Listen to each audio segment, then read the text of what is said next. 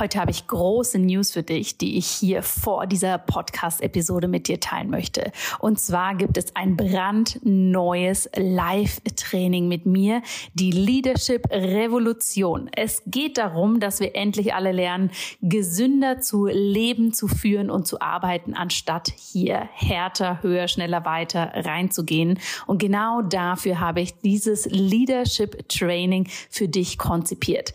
Es findet vom 3. April bis zum 9. April statt. Wenn du dich anmeldest, und das Ganze ist im Übrigen komplett kostenlos für dich, dann bekommst du hier einen exklusiven Trainingspodcast mit coolen Sessions, um da wirklich tief reinzugehen. Und dann treffen wir uns auch noch am 9. April für ein Live-Training, wo ich dir zeige, wie du für dich ganz persönlich eine Kultur der Gesundheit für dich, für dein Unternehmen, für deine Arbeit wirklich implementieren kannst. Denn mein großes Credo ist es, True Leaders are healthy leaders und keine People Pleaser kurz vor dem Burnout.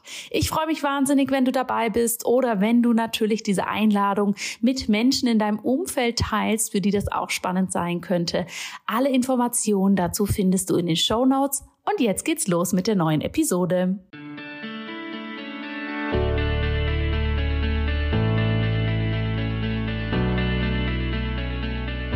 Hallo und herzlich willkommen bei Einfach Gesund Leben, deinem Podcast mit dem besten Mix aus ganzheitlicher Medizin, Ayurveda, Yoga und Ernährung. Mein Name ist Dr. Jana Scharfenberg und ich freue mich wahnsinnig, dass du heute hier wieder mit dabei bist. Denn heute spreche ich über ein Thema mit meinem wundervollen Interviewgast, was viele, viele von euch immer wieder interessiert, wo wir immer ganz viele Anfragen bekommen. Und das ist das Thema Ayurveda und Darm. Dafür habe ich mir mal wieder eine meiner Lieblingsexpertinnen eingeladen. Das ist die liebe Lena Schwind, die in meinen Augen ein absoluter, ja, eine absolut tolle Darmexpertin ist, die hier super, super ganzheitlich vorgeht, den Ayurveda mit reinbringt, psychoemotionale Komponenten und hier einen super, super ganzheitlichen Blick auf das Thema hat. Lena ist dir vielleicht unter dem Namen Lenatura bekannt. Dort bietet sie Beratungen, Kurse und so weiter an. Und Lena war, ja, ich glaube vor ein oder vielleicht sogar zwei Jahren hier schon einmal im Podcast, wo sie ganz viel über ihren eigenen Weg erzählt hat und wie sie in ihrer Arbeit so ganzheitlich vorgeht. In der Zwischenzeit ist wahnsinnig viel passiert, denn die liebe Lena hat ein Buch geschrieben zum Thema Ayurveda und Darm.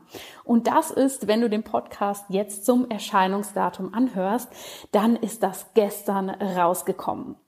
Und ich weiß aus eigener Erfahrung, dass es immer ein ganz schön aufregender Moment, wenn es soweit ist und ja, ganz, ganz offiziell das Buch da ist und wir es auch physisch in den Händen halten können.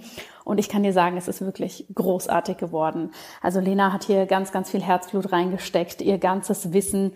Und egal, ob du einfach sehr interessiert bist an diesem Thema und präventiv etwas für deinen Darm machen möchtest oder du hier vielleicht das ein oder andere Symptom beziehungsweise Dysbalance hast, du wirst ganz, ganz viel in diesem Buch finden. Aus diesem Grund habe ich Lena mal wieder zu uns eingeladen. Wir sprechen in diesem Interview, was sich bei ihr getan hat in den letzten anderthalb, zwei Jahren. Wie es für sie war, dieses Buch zu schreiben, auf was wir uns in dem Buch freuen können und was sie dir natürlich für ganz neue Erkenntnisse auch aus dem Bereich ganzheitliche Darmtherapie mitgebracht hat. Ich wünsche dir ganz viel Freude bei dem Interview und hör auf jeden Fall bis zum Ende zu, weil Lena erzählt natürlich auch, was sie um ihr Buch drumherum geplant hat mit einer großen Buchparty, wie du sie erreichen kannst und auch, ja, ihr deine Fragen stellen kannst. Das wird sie alles erzählen.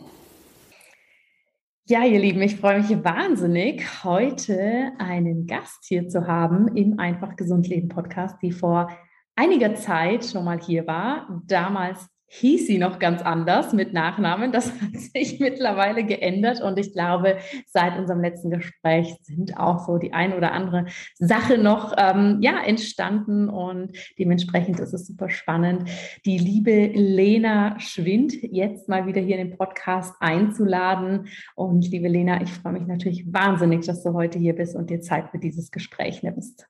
Hallo Jana, ich freue mich erneut nochmal in deinem Podcast sein zu dürfen.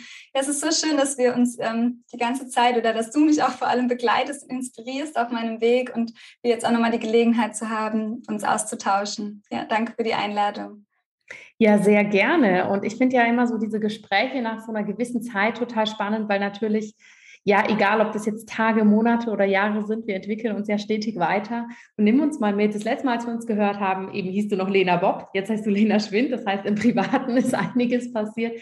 Aber auch wenn wir so zurückblicken, das letzte Mal, als wir im Interview waren, haben wir vor allem über dein Darmprogramm gesprochen, was du damals lanciert hast, wo du Menschen ganz, ganz stark in dem Bereich natürlich unterstützt hast. Thema Darm ist nach wie vor dein, deine Riesenexpertise. Aber nimm uns mal mit, was so in den letzten zwei Jahren bei dir dir so passiert ist in deinem Leben, aber auch rund um den Darm und dein Wissen darüber. Ja, sehr gerne. Ähm, ich habe mich, glaube ich, zu der Zeit, wie wir uns getroffen haben, gerade selbstständig gemacht. Das war recht die Anfangszeit. Mhm. Das war jetzt wirklich vor gut zwei Jahren. Und da auch noch mit einem Offline-Standort in Mainz habe ich meine mhm. Praxisräume gegründet und bin aber auch zugleich online mit dem Programm gestartet, über das wir im letzten Interview gesprochen haben.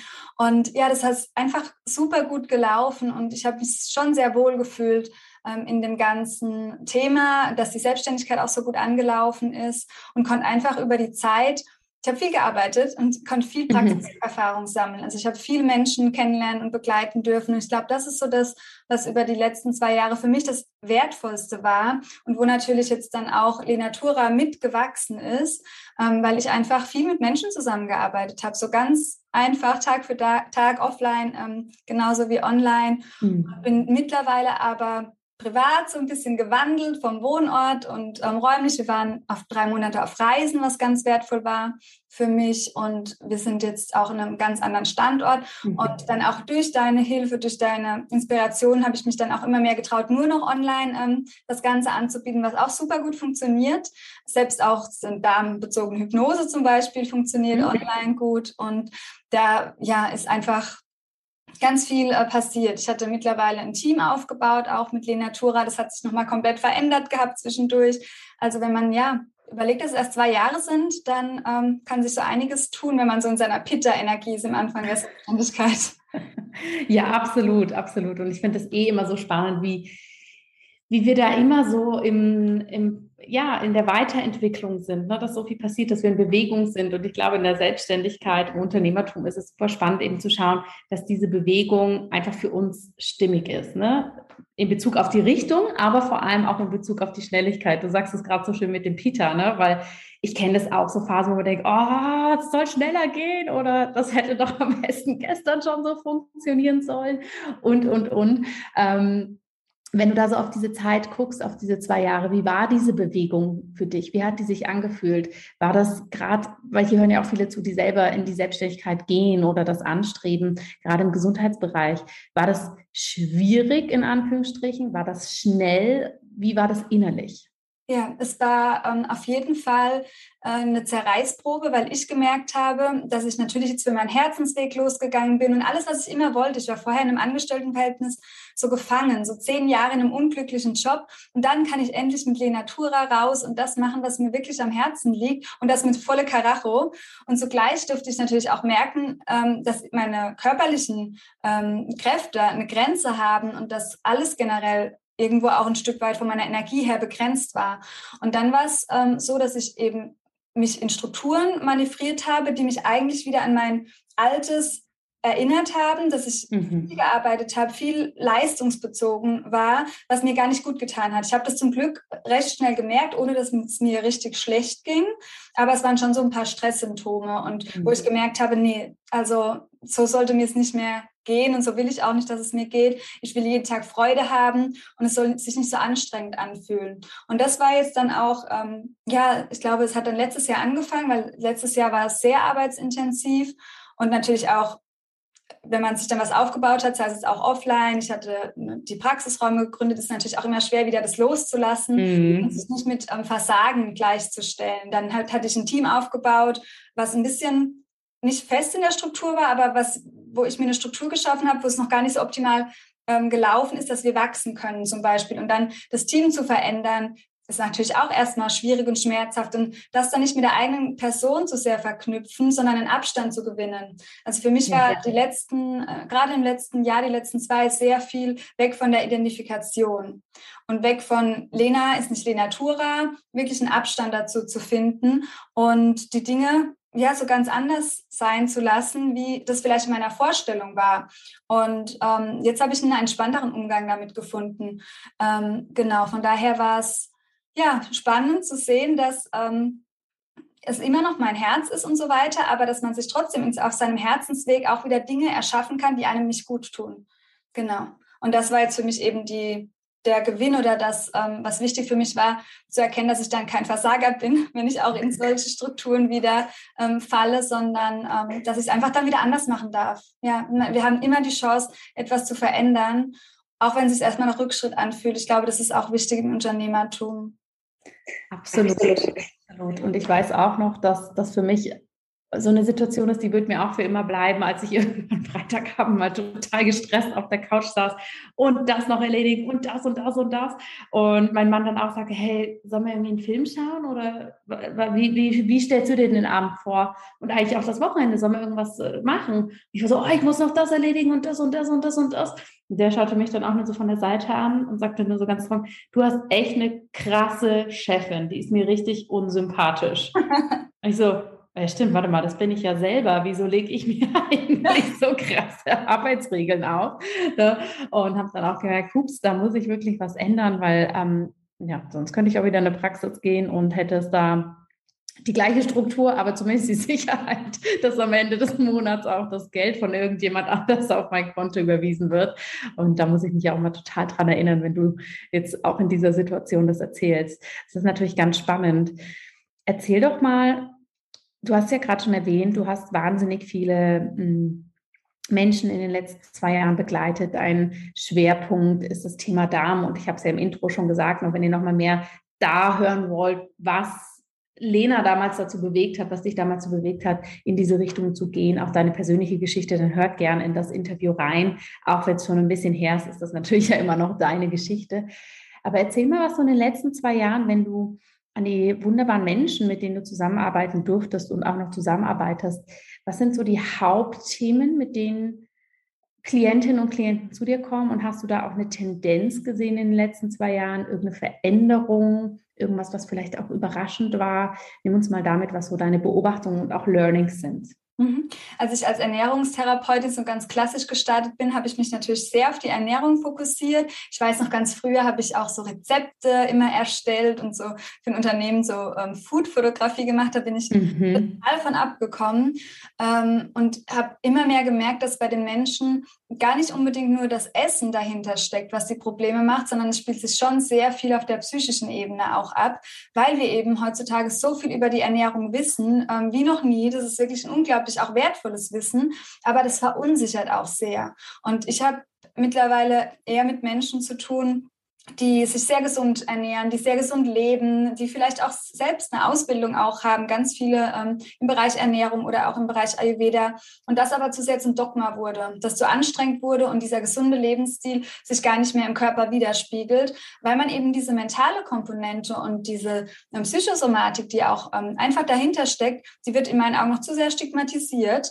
Ähm, mhm. Und dass man da einfach nicht genug Bedeutung hingibt oder weil man es nicht so greifen kann. Ja klar, wir alle haben Stress, wir wissen, Stress macht Symptome, aber dass mir auch zum Beispiel ein Herzensweg, den man geht, einfach mal keine Freude mehr macht, dass das auch Bauchbeschwerden zum Beispiel auslösen kann. Das will man ja auch erstmal nicht wahrhaben und schiebt man dann weg. Also es spielt sich sehr viel mehr auf dieser ja, mentalen Ebene ab, wo ich mich dann auch viel weitergebildet habe. Ähm, ja, das Thema Essstörung oder Orthorexie sogar, ähm, auch Mangelernährung, weil der Körper ja auch da aufschreit.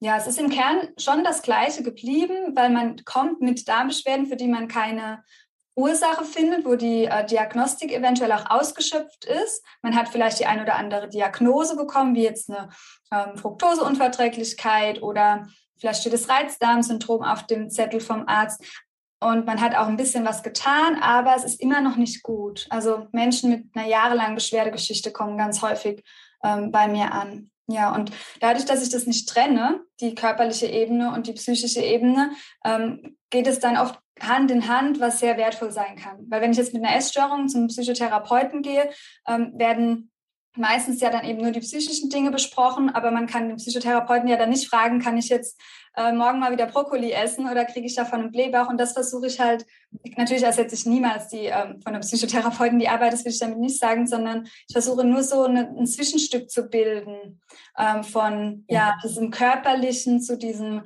ähm, psychischen, dass man sich nicht falsch fühlt, wenn man einfach auch auf andere Ebenen schaut. Ähm, genau, ja. Ja, super, super spannend und deshalb schätze ich deine Arbeit ja auch schon jahrelang, weil ich finde, ich möchte diesen Punkt nochmal raus äh, oder nochmal betonen, den du gerade angesprochen hast, dieses, ne, gerade bei Darmbeschwerden, bei Bauchthematiken, dass eben die, die psychische Komponente, wie du das machst, von Anfang an häufig eben nicht integriert ist. Ja, du hast da sofort den Blick mit drauf und das finde ich ist so wichtig. Weil, wie du sagst, es ist immer noch stigmatisiert und das natürlich in der Kombination mit vielen Symptomen, die uns ja auch meistens so unglaublich unangenehm sind. Ne? Sei es von Blähungen, sei es von Durchfall, sei es, ja, da wirst du uns gleich vielleicht noch ein bisschen mehr natürlich drüber erzählen können, was so die kardinalen Symptome sind. Aber einfach dieses Gefühl, boah, es ist mir eh schon körperlich ein bisschen unangenehm. Ja, nicht nur ein bisschen, sondern meistens sehr viel.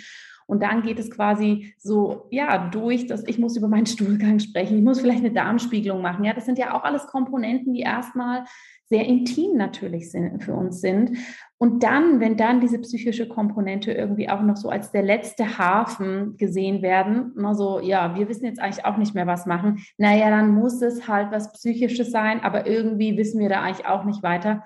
Es gibt, wie würde man im Schwabenland sagen, so wirklich so ein blödes Geschmäckle, ne? Das so, okay, keiner kann mir helfen, also kann, muss es die Ebene sein. Und wenn natürlich, was ich häufig erlebe, Therapeuten oder auch Ärzte dem gegenüber dann auch noch mit so einem, oh, bloß nicht dieses Topic hier anfassen und ich weiß eigentlich auch nicht so genau dem so begegnen und es keine Selbstverständlichkeit hat, ja, in einem kompletten und vor allem ganzheitlichen integrativen Therapieplan, dann ist das natürlich ein sehr, sehr unausgewogener Weg, ja. der eben spannenderweise nicht nur für den Patienten so viele Unannehmlichkeiten mit sich bringt, ja, sondern der Patient, die Patientin das auch ja von dem Therapeuten, von dem Arzt auch noch so krass gespiegelt und projiziert bekommt. Das finde ich ist wirklich gerade so in dem ähm, ja, gastrointestinalen Bereich extrem spannend, mhm. dass das sich so hält. Wie ja. siehst du das? Ja, auf jeden Fall, das stimmt. Ich glaube, unser Medizinsystem hat uns ja auch so ein bisschen dahingegen trainiert, dass wir eben auf dieser körperlichen ähm, Ebene nur schauen und uns damit beschäftigen. Und das ist ja auch wichtig. Ich finde, Darmspiegelung ist ganz wichtig. Ich mache immer zuerst eine Diagnostik. Was ist alles schon gelaufen mit mhm. meinen Klientinnen? Wenn da eine Entzündung da ist, muss ich da anders dran gehen, wie wenn ich wirklich nur eine funktionelle Störung habe. Ähm, aber ja, wie du es eben sagst, das Ganze von vornherein einfach offen zu sein für, okay, was könnte denn mein Körper mir sagen wollen? Was könnten denn für Beschwerden dahinter stecken? Was nicht heißt, dass die Darmspiegelung trotzdem wichtig für mich ist oder ähm, eine andere Form von Diagnostik wie jetzt ein Unverträglichkeitstest. Wobei man da immer mehr davon wegkommt, auch wieder von diesen ähm, Unverträglichkeitstests, sondern man weiß auch, dass eine Auslassdiät da auch schon viel aussagen kann und das, man muss niemand unnötig quälen, sage ich immer. Mm, ja, also es, was auch noch dazu kommt, ist eben dass diese eigene Angst von, wenn man selbst dann verunsichert ist und dann flüchtet man sich immer wieder, weil das ist das, was wir kennen, auf diese körperliche Ebene. Das Somatische, mhm. da sind wir, da haben wir viele Studien dazu, da sind wir sehr ähm, selbstbewusst auch in unserem Medizinsystem. Und dann ähm, macht das andere, was wir noch nicht so gut kennen, macht dir Angst. Und dann flüchte mhm. ich mich und dann auch, wie du gesagt hast, manche Ärzte, wir flüchten uns eben auf das Somatische, was wir greifen können. Im Ayurveda haben wir das ja als die, das Kaphalastige, die Erde. Wir können was anschauen, wir haben Knochen, die können wir röntgen, wir können eben in den Darm mhm. reinschauen. Und da flüchten wir uns immer drauf und das andere geht dann halt zu sehr verloren. Und da bin ich eben immer so der Freund davon, ich mag es nicht, wenn man dann zu sehr in die Richtung abdriftet, dass man alles symbolisch sieht. Ich habe jetzt einen Schnupfen, ich, ähm, von was habe ich die Nase voll? Das sollte man auch nicht tun. Ähm, da zu sehr dann reingehen und das andere vernachlässigen. Eben so eine, so eine schöne Balance, ne, dass das Pendel so schön in der Mitte schwingen kann. Ähm, alles anschauen, einfach so zu hinterfragen. Und da braucht es natürlich auch Wissen dafür. Da darf ich mich erstmal dafür informieren. Und das kann natürlich ich kann das auch nicht alles abdecken. Ähm, das kann auch kein Gastroenterologe abdecken, was alles psychosomatisch dahinter steckt. Es würde einfach ein interdisziplinäres Netz brauchen. Dass ich zum Beispiel mhm. jetzt noch mit einem Heilpraktiker ähm, für Psychotherapie, was ich ähm, lerne, dass ich mich dann noch mit einem Heilpraktiker für den Körper auseinandersetze oder dass ich eben den Gastroenterologen mit ins Boot hole, aber dann auch mal mit der Therapeutin, die für die äh, Verhaltenstherapie zuständig ist, spreche. Also es dürfte noch mehr, so wie wir es im Online-Bereich also schon machen, es dürfte noch viel mehr vernetzt sein in meinen mhm. Augen. Ja, absolut. Weil ich glaube auch, dass das für Klienten und Patienten immer noch so ein so eine zusätzliche Hürde, ne? wenn man dieses Netzwerk dann auch noch so selber kreieren muss. Natürlich ist man in der Eigenverantwortung, aber wenn man äh, irgendwie eh schon so beschäftigt ist damit, weil es einem einfach nicht gut äh, geht, ja, weil man vielleicht dieses Wissen auch nicht hat und gerade da einfach sehr mit beschäftigt ist und dann sich das alles noch so selber zusammensuchen zu müssen und dann die Stufe drauf noch eben auch noch so diese, ich sag mal, ähm, diese Widerstände hat, ne? dass die Ärztin das vielleicht jetzt nicht so klasse findet, dass jemand dahin geht oder dann kommt man vielleicht zum Heilpraktiker, der findet diesen Weg wieder nicht gut. Ja. Das ist dann natürlich nicht unbedingt zuträglich. Mm, wir haben es gerade schon so ein bisschen angesprochen, so häufige Beschwerdebilder, die ja vielen einfach so unangenehm sind. Mir fallen da gerade so eben so ein paar ein, ne? wie Blähung oder auch Verstopfung oder Durchfall. Möchtest du uns mal mitnehmen, was du so als die häufigsten Beschwerdebilder siehst und wenn möglich auch auf die eingehen, ähm, wie du die jetzt einfach betrachten würdest oder da rangehen würdest? Ja, also die Top-Beschwerde, die bei mir so aufploppt im Praxisalltag, ist wirklich der äh, Blähbauch, aber nicht der mit abgehenden Flatulenzen, also mit Winden, sondern der, der sich so nach vorne wölbt. Also wir nennen das Meteorismus. Das ist wirklich, ganz viele beschreiben das immer, dass sie aussehen wie im vierten, fünften Monat schwanger. Da mhm. ist aber kein Baby drin, sondern nur Luft im Bauch. Mhm. Ähm, das ist so wirklich die häufigste Beschwerde, wo die Menschen zu mir kommen. Und dann, wie du schon gesagt hast, Durchfall ist natürlich auch sehr ähm, präsent, weil wir eben diese Pitta-lastige Leistungsgesellschaft haben, wo wir immer leisten, immer just do it, immer machen. Das dreht dann bei Menschen, die dazu hintendieren, auch oft auf, ähm, dass die Verdauung eben zu schnell geht. Und dann haben wir aber auch so ganz klassisch bei Menschen, die eher vielleicht auch psychisch mit Depressionen oder so ähnlich ähm, mit Dingen kämpfen, oder die es schwer haben, mit dieser schnellen Gesellschaft mitzuhalten, ähm, die auch schwer es haben mit Veränderung, da ist dann die Verstopfung zum Beispiel sehr präsent. Und ganz klassisch, wenn ich eine Ernährungsanamnese habe, beschreiben mir die ähm, Klientinnen ja auch, was sie für Symptome mitbringen, was sie haben. Manchmal ist es auch ein Wechselspiel von den Symptomen. Ähm, genau, aber an erster Stelle steht wirklich meist dieser unangenehme Blähbauch, was auch daher rühren kann, dass wir so viele gute, gesunde Superfoods und Rohkost und Smoothies. Also da kann schon auch viel die Ernährung dahinter stecken. Da kann aber auch einfach viel das dahinter stecken, dass ich diese ganzen Reize, die, denen wir ausgesetzt sind, einfach nicht verdauen kann. Weil gerade beim Blähbauch steckt häufig eine ähm, Störung ähm, von den Darmbewegungen dahinter, über den Vagusnerv geleitet, die gar nichts mit unserem Essen zu tun hat. Also es kann sein, dass ich von so einem Blähbauch belastet bin oder dass ich was mit der Ernährung, also ohne dass zum Beispiel die Ernährung dafür ursächlich ist, dass ich so viele Darmgase habe, sondern wirklich eine Funktionsstörung einfach dahinter steckt, ja. Mhm. Sehr, sehr spannend. Ist es da auch das, würdest du was sagen, was deine Klienten am häufigsten überrascht, wenn du ihnen erklärst, okay, das kann auch diese, diese ähm, neuronalen Komponenten dahinter haben? Ist es für viele neu?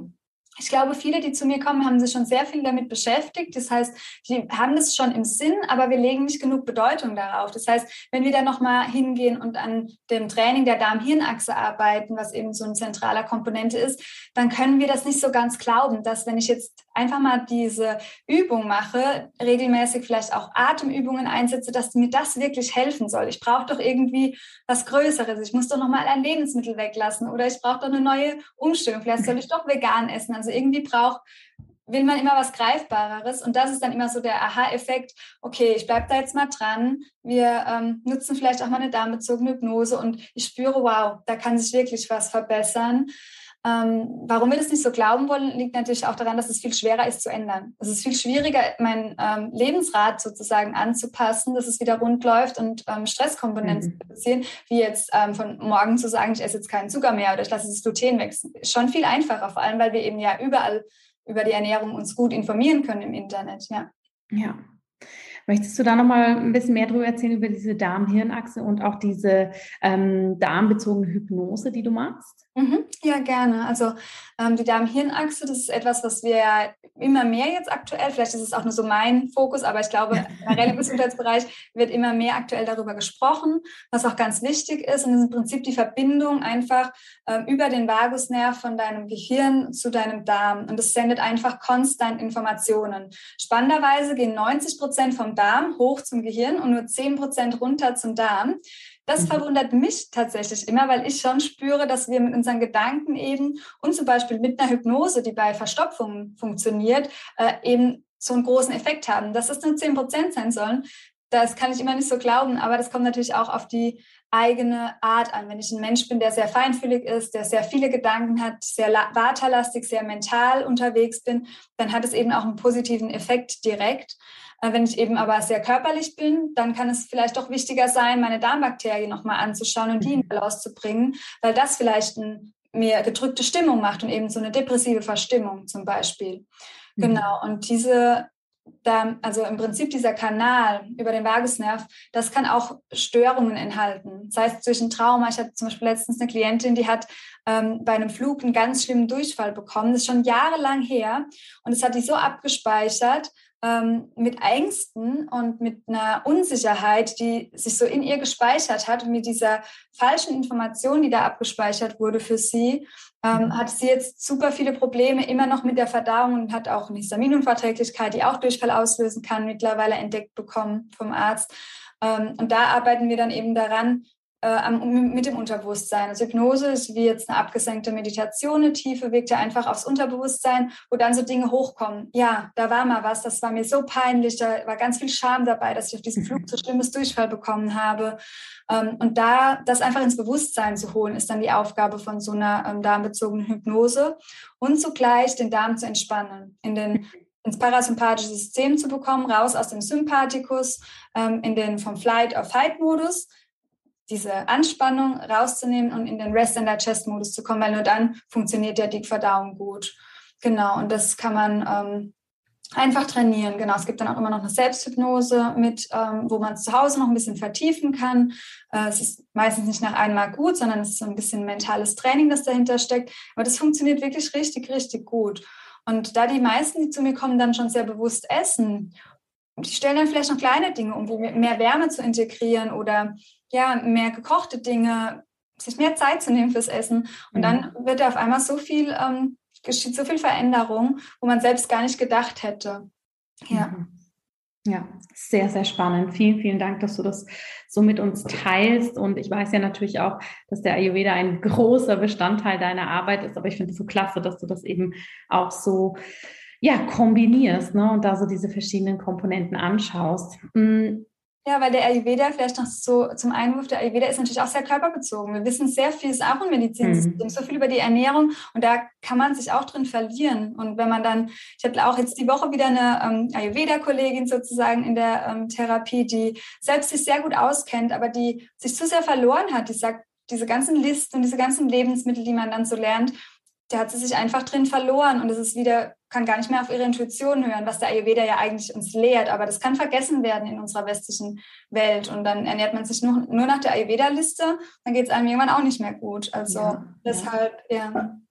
Absolut. Und das ist wahrscheinlich auch was, was du auch beobachtest. Dass äh, ich persönlich nenne es, dass der Ayurveda manchmal so instrumentalisiert und so verkopft wird. Ne? So, okay, Reizdarmsymptom, das muss, äh, Syndrom, das muss ja Watter sein. Punkt. Ja. Ne? Und das kann ja alles Mögliche sein und eben da auch dieser spannende Perspektivwechsel immer reinzugehen. Ich, ich liebe ja auch diese Frage, so in Anführungsstrichen, was sagt der Ayurveda zu? Ne? Mhm. Was sagt der Ayurveda zu Durchfall? Was sagt der Ayurveda dazu? Der sagt da ganz viel, aber meistens sagt er eigentlich zu dir als Person ne? und gar nicht so sehr zu einem Symptom oder Syndrom. Wie siehst du das und wie, wie gehst du da mit deinen Klienten ran? Ja, ich glaube, deshalb ist die 1 zu 1 Therapie bei mir immer noch das Größte sozusagen mhm. meiner Arbeit. Und auch ähm, das nächste Gruppenprogramm, ähm, wo ich machen werde, wird auch mit begrenzter Teilnehmerzahl sein, weil ich eben gespürt habe in den zwei Jahren, dass eben diese individuelle Komponente jetzt für meine, für meinen Bereich einfach das Wichtigste ist. Und es, ja. eben, es ist ganz wichtiges, auch das Wissen, das wir schon haben über den Ayurveda oder auch, wenn ich jetzt was pauschal rausgebe, klar, man gibt ja Inspiration und Fuß, aber ich sage immer, check das gegen für dich, ob das wirklich stimmt für dich selbst. Ja. Ja. Prüf auch immer, was ich jetzt sage, wenn ich jetzt auf Social Media was schreibe. Kommt das für dich überhaupt in Frage? Also der individuelle Aspekt ist mir ganz wichtig und hat ähm, jetzt in meiner Arbeit den größten Erfolgsfaktor äh, gebracht. Mhm. Ja, das glaube ich. Du bist ja jetzt noch einen Schritt weiter gegangen, neben deinen 1 zu 1 Beratungen, neben deinen Kursen, neben dem, dass du natürlich auch in deinem eigenen Podcast und äh, auf den verschiedensten Kanälen extrem viel Wissen teilst und bist diesen großen Schritt gegangen, dazu auch ein Buch zu schreiben. Nimm uns mal mit, wie kam das, dass du das Gefühl hattest oder diesen Impuls, ja, in Buchform wäre das sehr, sehr hilfreich und ja, von dem Impuls bis zu diesem Moment, wo man es in der Hand hält, weil, liebe Zuhörerinnen und Zuhörer, es ist nämlich gestern rausgekommen und da auch nochmal Lena herzlichen Glückwunsch. Ich weiß aus persönlicher Erfahrung, das kann ein großer Prozess sein, so ein Buch, aber ich möchte gerne mal hören, wie das für dich war. Ja, äh, danke für die Glückwünsche. Es ist ähm, selbst ähm, versuche ich immer, das nicht zu äh, in den Alltag integrieren zu lassen, weil ja, jetzt ist das Buch da, dann kann das nächste wieder kommen, dass man das so auch feiert. Ähm, das ist eine schöne Erinnerung für mich, dass man da auch stolz sein, äh, äh, sein darf drauf. Und entstanden ist es, glaube ich, eigentlich wirklich, weil das schon ewig an meinem Vision Board hängt und gar nicht, dass ich mit Lena Tura irgendein Buch, sondern meine Mama hat früher super gern gelesen und war so eine kleine äh, Bücherratte und dann hatten die zu Hause auch immer ganz viele Bücher in Kisten. Ich wollte immer, als ich klein war, schon mal ein Buch schreiben und fand, ich finde auch Buchläden toll. Ich lese auch selbst gerne, auch wenn ich weniger lese, wie ich gerne würde, wegen der Zeit. Aber ähm, ja, und ich habe schon immer gesagt, ich würde gerne mal ein Buch schreiben, dass es über Ernährung sein wird und ähm, ja, war mir nicht bewusst. Ich habe schon immer viel Tagebuch geschrieben und selbst gern einfach geschrieben. Und dass das jetzt alles so kam, war natürlich eine coole Sache. Ähm, ja, da freue ich mich mhm. auch riesig drüber. Ich habe mir da auch ähm, schon das immer so im Kopf gehabt, aber habe das nie so richtig forciert. Dann haben sich äh, gute Zufälle ergeben. Ähm, wir hatten ja dann auch Kontakt, wo ich dich gefragt hatte, ähm, auf was man achten soll und so weiter, wenn Verlage auf einen zukommen. Und genau, und dann ging der Schreibeprozess doch relativ ähm, zügig bei mir, mhm. weil ich dann doch wusste, okay, was möchte ich schreiben? Da kam die Praxisarbeit eben als Erleichterung dazu, dass ich da viel reingebracht habe, ähm, was ich einfach in der Praxis auch ähm, mit den Menschen teile. Und was das Coole war beim ganzen Prozess, dass ich dann auf einmal alles aufgeschrieben hatte und dachte, wow, das weiß ich alles und das ist alles irgendwie aus mir so oder aus meiner Praxis heraus auch mit entstanden. Ähm, das war dann erstmal so cool, weil man hat ja manchmal, mhm. oder ich habe manchmal immer noch das Gefühl, man muss vielleicht mehr geben, man muss noch mehr ähm, Wissen den Menschen an die Hand geben. Also ich habe die Tendenz leider manchmal so zu überfrachten, auch weil ich eben so sehr helfen möchte, weil ich weiß, wie es einem geht, wenn man Beschwerden hat und ich würde das für die Menschen gerne verändern. Und dann war da irgendwie, es ist so gebündelt. Also man kann da wirklich nachlesen, ähm, ja, so die Essenz von, von meiner Arbeit und findet aber auch wirklich konkrete Hilfe, wie zum Beispiel bei den einzelnen Beschwerdebildern. Und genau, wenn ich jetzt manchmal was lese, ähm, genau, letztens war auch irgendwann ein Interview, habe ich nochmal schnell durchgescrollt, da dachte ich mir so, ah ja, darüber habe ich geschrieben. Also, also in unserer schnelllebigen Zeit nochmal, ähm, ja, sich selbst so das vor Augen zu führen, was eigentlich alles in uns steckt. Und das steckt ja nicht nur in mir, das steckt ja in mhm. jedem, von der jetzt auch den Podcast hört, das steckt in dir, das steckt in allen von uns so viel unglaubliches Wissen. Und dann war für mich der Schreibprozess eigentlich wieder die Erinnerung, es steckt ja schon so gut wie alles in mir, was ich so brauche für mhm. mein entspanntes Leben. Und ich bin in den letzten Monaten auch so viel mehr zurückgekommen. Ich höre viel weniger im Außen. Ich habe, ich höre immer noch gerne mal einen Podcast, aber ich bin wirklich viel weniger im Außen und viel mehr mhm. nur bei mir und gucke wirklich, was, was habe ich Lust und ja, es ist schon leiser geworden irgendwie gefühlt um mich, was mir persönlich gut tut. Ja. ja, ja, absolut. Auch das sind ja immer so, ne? wenn wir Ayurveda sprechen, so diese zyklischen Phasen. Manchmal ist man mehr im Außen und mhm. guckt da und dann merkt man auch wieder, okay, es braucht noch die Zeit, raus aus diesem Lauten rein in ein bisschen das Stillere. Und ja, dein Buch Ayurveda für den Darm heißt das. Ne? Und ähm, du nennst es das ganzheitliche Selbsthilfeprogramm bei Reizdarm, Unverträglichkeiten und Verdauungsbeschwerden. Und es, ich finde, es ist wunderschön geworden. Ich finde allein den Titel schon sehr, sehr ansprechend.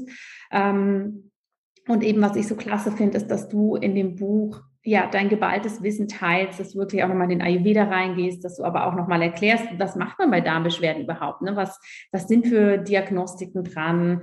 Was sind auch funktionelle Darmbeschwerden? Wie können wir unsere Verdauung unterstützen? Das hat mich dann auch so angesprochen, weil ich das so schön finde, dass du in dem Buch eben nicht so mh, hm, diese klare Linie ziehst, ne? so nach dem Motto, nur wenn du Darmbeschwerden hast, dann nimm das Buch, sondern es so inklusiv ist. Also auch ich als Person, die jetzt vielleicht momentan keine Darmbeschwerden hat, fühle mich davon angesprochen, weil es auch einfach diesen präventiven Charakter so schön zeigt und eben auch diese häufigen Beschwerdebilder, in die du uns jetzt schon etwas mit reingenommen hast, ja natürlich auch aufgreifst. War das auch so für dich die Intention zu sagen, eben das Thema Darm, ich sag mal, salonfähig zu machen und auch mit diesen verschiedenen Perspektiven, mit der wir da drauf gucken können, zu integrieren?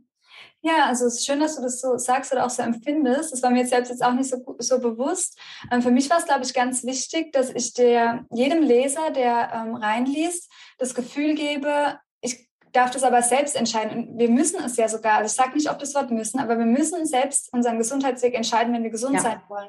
Und ganz viele Ratgeber haben ja die Tendenz, irgendwas vorzugeben. Jetzt, wenn du das so und so machst, dann hast du danach keine Darmbeschwerden mehr. Wenn du genau so diesen Ernährungsplan befolgst, dann geht es dir besser. Und da, das habe ich halt gemerkt, das funktioniert einfach 0,0. Hm. Ähm, also nicht auf lange Dauer. Das funktioniert vielleicht mal kurz und dann war es auch wichtig für diesen Zeitraum, aber mir war es eben wichtig, dass jeder, der das liest, in jeder Situation sich was rausziehen kann als Impuls, als Inspiration. Es ist nichts Vorgefertigtes. Es mhm. heißt zwar Selbsthilfeprogramm, aber so ein Programm, was ich mir doch auch wieder so ein bisschen mit Eigenverantwortung selbst zusammenstellen darf, weil eben jeder was anderes mitbringt. Genau, also dieses der eigene Chef sozusagen zu sein und den inneren Arzt zu aktivieren, das war mir ganz wichtig. Ähm, genau, und eben diese Komponente diese Ganzheitlichkeit, dass wenn ich alle Koshas anschaue im Ayurveda, die ganzen Körperhüllen, die wir haben, dass dann auch wirklich eine Besserung geschehen kann, äh, dass man da wieder mehr drauf vertraut. Ja. Absolut, absolut. Ja, und was ich besonders ansprechend finde, es ist eben ja nicht nur ein Buch, sondern ich weiß gar nicht, auf der wievielten Seite, ganz am Anfang, Seite 7, ja, wenn ich so raufgucke, erklärst du auch sofort schon, ähm, dass, dass da mehr dazu gehört und ähm, du hast gewisse Bonusmaterialien integriert, die zum Buch gehören. Da wäre ich ähm, ganz neugierig zu hören. Hm, warum du eben sagst, es, es, es darf mehr als ein Buch sein, warum wir das auch brauchen. Weil ich fand es gleich so ansprechend, ja, beim Buch, das lesen wir, dann stellen wir es hin, können es nachschlagen. Aber gerade bei so einem Thema wie dem Darm braucht es ja noch mehr, um in die Gesundheit zu kommen. Was war da so dein Gedanke dazu mit diesen weiteren Komponenten, weiteren Tools auch, die du integrierst und auch sehr, sehr konkret integrierst in das Buch? Ja, ich glaube, es ist wirklich auch wieder, dass das Individuelle rauskommt, dass wenn ich dann zum Beispiel ins Journaling gehe, was sehr wichtig ist, hat man ja vorhin schon gemerkt, dass ich selbst sehr ähm, ja. viel mache. Und da gibt es auch schon Studien dazu, dass es heilsam sein kann für uns, dass wir ähm, viel schreiben, dass ich eben da nochmal selbst wirklich aktiv mehr in Kontakt komme, weil wenn ich lese, bin ich ja wieder im Verstand. Aber was wir ja brauchen für unser Wohlbefinden, dass es uns besser geht, ist mehr im Gefühl zu sein. Mhm. Und das Schreiben, dass man das wirklich auch aktiv übt, da rege ich immer wieder dazu an, äh, mit gewissen Fragen und eben eben dann diese Audiokomponente, weil ich eben in meiner Praxis gemerkt habe, dass eben sowas super gut funktioniert, ähm, wenn ich dann eben mal eine Selbsthypnose mache ähm, oder ja eine tiefe Meditation, wenn ich meine Intention manifestiere, die ich fürs Buch habe, mhm. weil man liest ja erstmal nur, klar, man will, dass es einem besser geht, aber was möchte ich denn wirklich? Möchte ich mehr Leichtigkeit? Möchte ich mehr ähm, ja, Umsetzungskraft in meinem Leben? Das sich einfach zu fragen, also der Gedanke dahinter war einfach in Kontakt zu gehen mit einem selbst und zum Beispiel auch nochmal das Individuelle so rauszuheben. Ich mache auch eine Buchparty zum Buch, das ist am 23.09. Ja, findet man auf jeden Fall dann mhm. auch auf der Seite. Auf jeden Fall aber da auch nochmal den individuellen Charakter hervorzuheben, weil ich glaube, ja, das liegt mir dann doch am Herzen, dass jeder individuell seine Geschichte mit dem Buch ja, dass es jeder für sich das Buch individualisieren kann. Und dann gibt es natürlich auch mal Fragen, die kann man dann auch stellen, zum Beispiel bei der Buchparty, ähm, weil ja, jeder ist so individuell, jedes Mikrobiom ist individuell. Ja, das steckt so ein bisschen dahinter, dass man ins Tun mhm. kommt und dass man sich individuell noch besser kennenlernt. Und es geht doch nur, wenn man halt was dafür tut, sozusagen. Ja, das geschieht ja dann nicht automatisch, indem ich ein Buch lese. Ja, absolut. Ne? Dann haben wir wieder so diese diese Know-how-Ebene, wo du ja am Anfang auch gesagt hast, wir, wir sind in einer krassen Informationsflut. Ne? Ja. Wir können ja, ich meine, wir können ja Google aufmachen und wenn wir das wollen, alles damit lernen, ne? von Programmieren über keine Ahnung was. Aber eben, das ist häufig da, dass ja auch die Herausforderung unserer Zeit ist, ne? dass wir in dieser unfassbaren Fülle und somit auch Chaos und Überforderung sind, was Informationen angeht. Aber dieses Herunterbrechen auf das Wesentliche und vor allem dann auch dieses Integrieren und Verkörpern von den Komponenten, die dann für mich individuell passen, das sehe ich persönlich als die größte Herausforderung aktuell, egal in welchem Lebensbereich. Ja, das stimmt. Ja, absolut. Ja, und du sagst es so schön in deinem Buch, ne? Da gibt es eine Stimme, die keine Worte benutzt. Hör ihr zu. Ein ganz, ganz wundervolles Rumi-Zitat. Und das finde ich eben auch so schön, weil eben, wenn man dein Buch anschaut, man merkt, dass diese Stimme so aktiviert wird bei jedem, ja, wenn man da reingeht, weil du eben so dazu einlädst, jetzt guck aber auch wirklich nochmal für dich hin, ne? was heißt das und eben nicht diese, diese, was heißt das, nicht auf dieser Ebene bewerte, ist das gut, richtig, schlecht, ja, nein, sondern wirklich, was macht das mit dir? Und da finde ich eben das Journaling auch ein ganz, ganz kraftvolles Tool, um sich dieser Stimme auch so zu nähern. Ja, Ach, so schön. Also das wird mich so am Herzen liegen, wenn es wirklich so ist und bei ganz vielen Menschen einfach diese Stimme aktiviert. Ähm, ja, das wäre wär ein ganz großer ähm, Herzenswunsch einfach erfüllt oder ein Stück von meiner Aufgabe, glaube ich, ähm, mhm. das einfach so viel Heilung gebracht hat und das würde ich jedem wünschen. Ja, ich hoffe, ja. das Buch trägt dazu bei.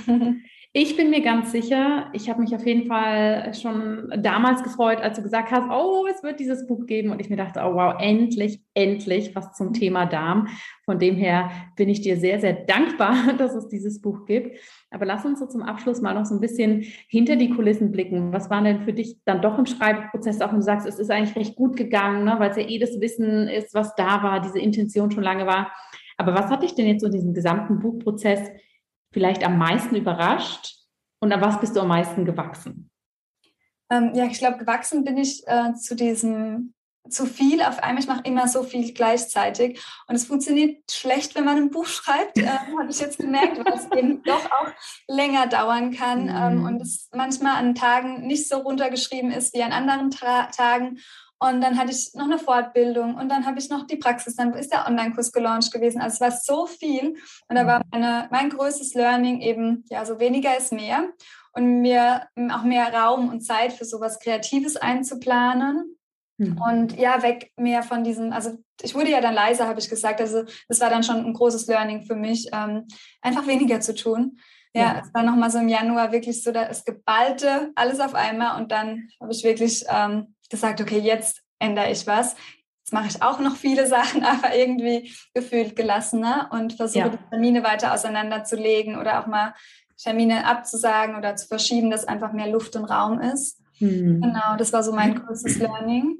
Mhm ähm, vom Buch. Ja, und ansonsten ähm, war es einfach auch spannend zu sehen, wie viel Vorlauf so etwas braucht. Also jeder, der vielleicht ähm, gerne ein Buch schreiben würde oder auch vielleicht eins geschrieben hat, dass da so viel dahinter steckt ähm, und so viele Menschen auch, die integriert sind. Ähm, das war auch sehr spannend und da durfte ja mein Warteanteil etwas strukturierter werden. Ich bin manchmal so luftig. Ähm, und das war jetzt auch eins der ersten Projekte, wo ich jetzt gerade einfach nur genießen kann, wenn das kommt und wenn ich es nach draußen verteilen darf, weil ich nichts mehr zu tun habe. Also es gibt eigentlich gerade nichts mehr zu tun. Das Buch darf einfach mhm. per Post kommen und ich darf mir das anschauen und ich hoffe, die Leute freuen sich drüber und kaufen es. Ja, das ist normalerweise nicht so, wenn ich Projekte habe, dann ist irgendwie immer noch bis zum Schluss irgendein To-Do, was ich ähm, aufgeschoben habe oder was ich mir ähm, von daher ist es jetzt auch ganz äh, cool und spannend. Ja, ich freue mich. Ja. Ich habe es selbst noch nicht gesehen in ähm, echt. Es wird jetzt erst gedruckt. Ähm, also ja, und ähm, wenn es dann rauskommt, habe ich sozusagen auch erst in der Hand. Mhm. Von daher, ja, freue ich mich mhm. einfach, ähm, es bald äh, in der Hand zu halten. Ja, ja, ihr lieben Zuhörerinnen und Zuhörer, das ist jetzt natürlich ein ganz spannender Punkt und das ist vielleicht auch von außen sehr interessant, Lena jetzt zuzuhören, weil ihr hört das Interview einen Tag nach der Veröffentlichung.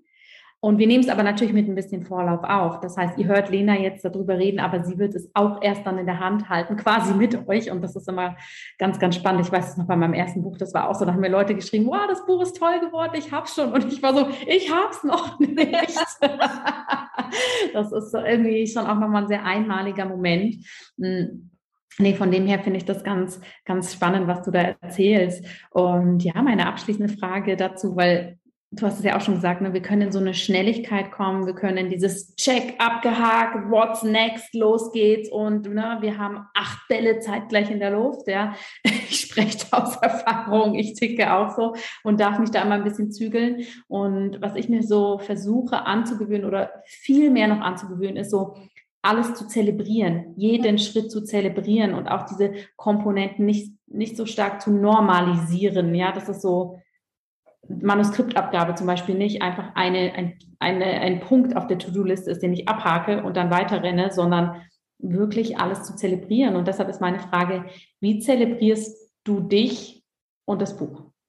Ja, es ist spannend, das haben wir auch in unserer Mastermind immer so schön gelernt und ich auch mich immer wieder daran erinnern darf, dass ich mich selbst dafür feiere. Und was ich da mache, ist wirklich gerne dann mit meinem Mann und irgendwie so schöne Erlebnisse. Also, dass ich mir dann jetzt, ja, keine Ahnung, irgendwie einen schönen Tag ähm, rauspicke, wo man das wirklich halt zelebriert, ein schönes Essen kochen oder dass wir essen gehen und keine Ahnung, dann gibt es ein besonderes Getränk oder so irgendwas. Ähm, ja, also mit einer Aktion, also mit einer Unternehmung verbunden, mit Menschen, die mir sehr am Herzen liegen. Ähm, so versuche ich das dann immer zu zelebrieren, genau. Schön. Anzustoßen, auch mal, und sei es nur mit irgendwas Alkoholfreiem in einem schönen Glas oder so, aber ja. Ja, die Intention dahinter zu haben. Ja, toll. Lena, vielen, vielen Dank, dass du hier so viel spannende Inputs geteilt hast. Zum einen natürlich fachlich, was sehr, sehr wertvoll ist für mich, aber auch für die Zuhörerinnen und Zuhörer. Und ich denke, die Ebene, die ich jetzt heute auch nochmal so ganz besonders aus dem Interview mitnehme, ist auch so, die dieses eine Intention haben ne? und da auch wirklich das ganzheitlich anschauen. Warum mache ich eigentlich, was ich mache? Ähm, sei es jetzt beim Arbeiten, sei es beim Lesen eines Buches, dieses Innehalten, auch mal langsamer gehen und auch das letztendlich als, ich sage es jetzt mal, Erfolgsfaktor oder als nährende Basis, so können wir es ja auch nennen, viel, viel stärker zu integrieren und ja, das nehme ich nochmal ganz besonders mit und möchte alle einladen, die das Interview jetzt hören. Ich habe jetzt auch schon mal so ein bisschen in das Buch reinschnuppern dürfen. Ich darf Lena schon oder wir sind schon länger verbunden, habe da viel auch in dem Prozess mitbekommen. Also ich kann es wirklich von Herzen empfehlen. Es ist, auch wenn du jetzt vielleicht akut kein Thema hast in diesem Bereich, ein unglaublich spannendes Buch. Und natürlich umso mehr, wenn du sagst, oh ja, das spricht mich jetzt auch nochmal auf der Ebene an, weil ich da wirklich meine Themen habe Legt euch dieses Buch zu. Lena, du hast auch gesagt, es gibt eine Party. Ja, genau. Also auch online. Ähm, die Buchparty ganz kostenfrei einfach. Wenn man sich verbinden möchte, auch mit anderen Menschen, ist es ja auch sehr hilfreich. Ähm, genau. Und es ist auch natürlich ein Tool. Wir suchen ja immer nach Lösungen, wenn es uns schlecht geht. Und es ist auch ein Tool, eventuell für den eigenen Lösungsweg. Aber auch bei der Buchparty werden wir das Individuelle rausheben mhm. und ähm, wirklich, ja, dass wir rauskommen, wie du schon so schön gesagt hast, aus diesem, ich muss jetzt die nächste Lösung suchen, ich muss das nächste machen, sondern da auch innehalten für uns und so ein Check-in machen. Ja, ich freue mich über jeden, der dabei ist und der auch seine Fragen stellt. Es gibt auch was zu gewinnen, so äh, das volle Programm eben, was man so bei einer Buchparty macht. Genau, am 23.09. findet die statt. Ja. Wunderbar. Ja, vielen, vielen Dank, dass du uns hier so viel darüber berichtet hast. Ich persönlich freue mich jetzt schon auf die Party und ähm, kann jedem das Buch nur empfehlen oder auch mal bei dir vorbeizuschauen. Und auch wenn wir ja wegkommen wollen von diesem, was kommt als nächstes, ähm, schnell, schnell, möchte ich dich trotzdem ganz neugierig fragen, was kommt denn als nächstes? Ähm, was steht bei dir an? Ja, bei mir jetzt ganz aktuell ähm, stehe ich vor der Heilpraktikerprüfung für Psychotherapie. Äh, also es ist viel Lernen gerade angesagt. Ähm, bei Lenatura kommt dann das nächste Gruppenprogramm, was rauskommt. Und ansonsten ähm, ja gar nicht so sehr wir ziehen noch um, genau, wir haben wieder eine feste Wohnung nach mehreren mhm. Monaten Nomadenleben.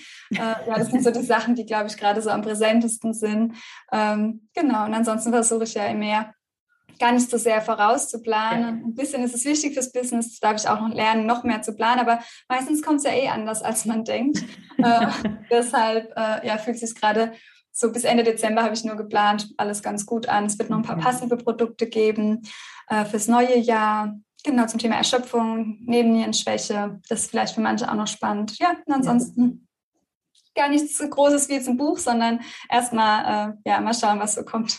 Das, was das Leben quasi mit sich bringt. Genau. Sehr schön. Vielen Dank, dass du hier warst, liebe Lena. Liebe Zuhörerinnen und Zuhörer, schaut bei ihr vorbei. Wie gesagt, Ayurveda für den Darm heißt das Buch. Und Lena, ich danke dir für deine Zeit. Wir sehen uns spätestens am 23., um dich kräftig zu feiern, um unsere Gesundheit kräftig zu feiern. Und ich danke dir sehr, dass du da so für dich losgehst so viele Leben veränderst. Und ja, danke für dein Sein. Danke, Jana, für dein Sein, deine ganze Inspiration und für das schöne Gespräch. Ja, liebe Zuhörerin, lieber Zuhörer, ich hoffe sehr, dass dieses Interview dir gefallen hat, dass du hier ganz, ganz viel Wissen für dich mitgenommen hast, dass es dir Lust macht, sich diesem Thema zu nähern, auch wenn es manchmal ja sehr schwer ist, über Darmsymptomatiken zu reden. Das Thema oftmals noch sehr schambesetzt ist, wollen wir dir einfach zeigen und Mut machen, dass du hier trotzdem oder genau aus diesem Grund für dich losgehen kannst. Und da ist dieses tolle Buch von Lena sicher ein wunderbarer erster Schritt. Ich wünsche dir eine schöne Woche. Lass mich gerne wissen, wenn du Fragen zu dem Thema hast oder auch Wünsche für ein Podcast-Thema. Ich gehe da super gerne drauf ein. Und jetzt wünsche ich dir erstmal eine wundervolle Woche. Ich freue mich, wenn wir uns auf den Social-Media-Kanälen sehen oder lesen, wenn du eine E-Mail schreibst oder wir uns sonst irgendwo über den Weg laufen. Bis dahin alles Liebe und bis bald.